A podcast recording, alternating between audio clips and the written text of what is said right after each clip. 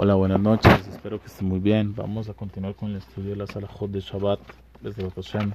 Antes de comenzar, les deseo que tengan un lindo mes y recordarles que ahora vamos a hacer las clases un poquito más cortas porque son muchos temas, son muchos Salahot y es importante que todo lo aprendamos y no corramos. Ahora comenzamos con la melajá número uno, que es la melajá de sembrar. Esta melajá vamos a primero a ver en sí cuál es la melajá. Nos dice aquí el libro, toda acción que hace la persona para mejorar lo sembrado o para protegerlo de un daño. Esto se aprende de la Gemara Jerusalem o Jerusalmi, Shabbat capítulo 7, la 2. Y el que hace esto, y hace esto, perdón, propiamente en la planta, aquí, que esto se considera un av melajá o la melajá, perdón, la melajá propiamente, de zorea, que es sembrar. Esto lo vemos en el Rambam, el Hot Shabbat, capítulo 7, la 3, y en la Mishnah Berurah, capítulo 336, sobre inciso 26. Ahora, la pregunta, ¿dónde estaba en el Mishkan? Hay una, hay un mahloket, una discusión entre los Rishonim. Rishonim eran los rabinos que estaban después de los Geonim y antes de los Ajaronim. ¿Dónde estaba la melajá de Zeriyah, de sembrar en el Mishkan? Acordemos que todas las melajot las aprendemos del Mishkan. Según la opinión de Rashi y el Rambam, era cuando se sembraban las especies con las cuales se teñía el celeste y otros colores para lo que eran las prendas del Betamikdash o del Kohen La opinión de Rabhai Gaon y Rabenu Hanan, él era en la, siembra propiamente del trigo y otras semillas para los korbanot que eran clasificados como menajot que son los korbanot, que son propiamente korbanot de, de, de hierba, digamos así, no son de carne, no son de animales vivos, sino que son de plantas. En sí, la raíz de esta discusión es si nosotros estudiamos los melajot de Shabbat propiamente de la construcción del Mishkan solamente, o que nosotros podemos estudiar también las Melachot que se hicieron el Mishkan después de la construcción del Mishkan.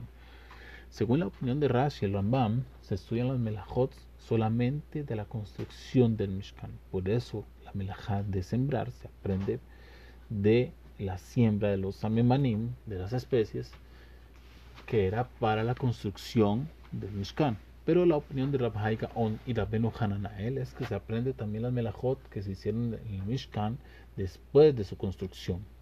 Y por eso es que la prohibición de la melajá de sembrar se aprende propiamente de las melajot, que esto era después de la construcción del Mishkan. Los abot melajá. Está escrito, la persona que siembra plantas, siembra árboles. La persona que hace mabrij, ¿qué es mabrij? Que la persona que agarra una rama, la hunde en la tierra y saca una parte de esa rama en lo que es al aire, lo saca al aire. Es como si fuera una rama muy larga. Y esa misma parte que se encuentra dentro de la tierra comienza a sacar lo que es la raíz y sale un árbol por sí mismo. El marquiv, ¿qué es el marquiv? Es la persona que toma una rama de un árbol y la corta, después la amarra en otro árbol y por medio de esto el árbol comienza a crecer mejor. Esto lo trae la Gamarana, hoja 73b y el Rambam en Alajot Shabbat capítulo 7, Alajá Cortar los árboles, según el Rambam, que es como podar, ¿sí? podar los árboles para que los árboles crezcan más y más sanos, ¿sí? Esto se considera un af Esto lo vemos en el Rambam, en el capítulo, en el tema, en el, perdón, en el tomo de Shabbat, capítulo 7, alajá 3. Pero Rashi dice que no es un af dice que es una tolada. El Rashi lo aprendemos en la Gemara de Shabbat, en la hoja 73b, en el, en el subtítulo Kulan.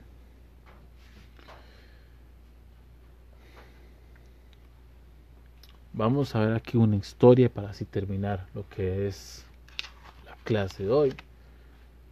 Sabemos que cada Erev Shabbat hay una mitzvah de leer dos veces la parasha en hebreo y una vez en arameo. Ya hay diferentes alajot para quien no sabe hebreo y no sabe leer bien arameo.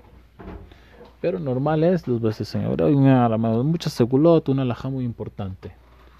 Se cuenta sobre Rabbi Shlomo de Zvil Sejotota que en Aleno y sobre todo el pueblo de Israel que en cada víspera Shabbat, después de la del mediodía, estudiaba la parashat dos veces en hebreo y una en arameo.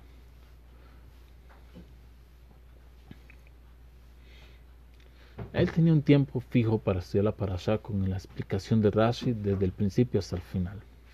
Después de esto, él entonces hacía la lectura dos veces en hebreo y una en arameo. Un tiempo largo sin que hubiera algunas interrupción con la Aftará de la misma parasha. Y no salió de esta costumbre de ninguna manera.